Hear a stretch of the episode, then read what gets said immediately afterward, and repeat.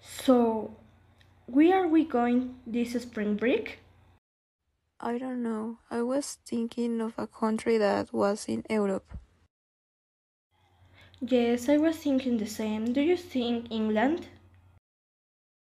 I do love the idea, but why did you choose that country?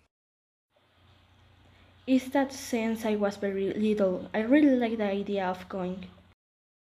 Oh, okay. I'm going to call the hotel right away to make the reservation.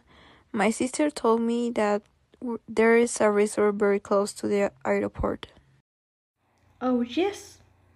Hello, good evening. Could I make a reservation? What dates do you have able? What dates? It says that the closest ones are March 1 to 10.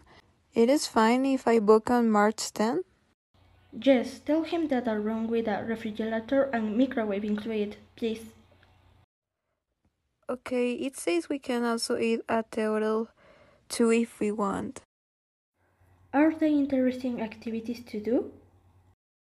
Yes, it says that spa, mountain climbing, surfing, and hot air balloon.